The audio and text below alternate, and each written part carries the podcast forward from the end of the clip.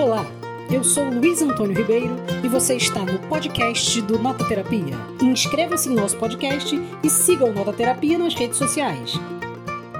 Oi, gente, eu sou Maísa Diniz, sou candidata a deputada federal aqui em São Paulo. Meu partido é a Rede Sustentabilidade, meu número é 1888.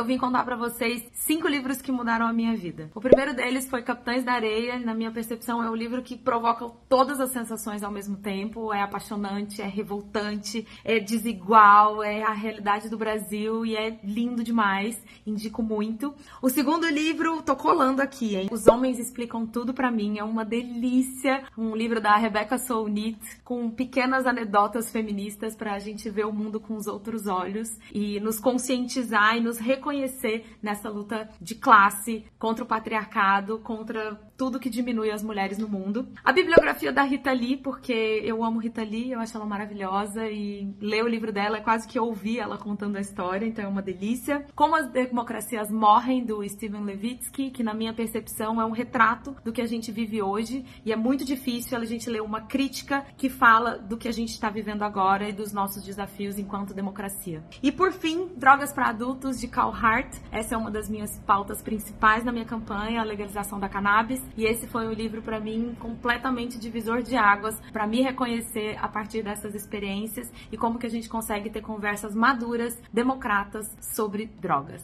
É isso, gente. Muito obrigada.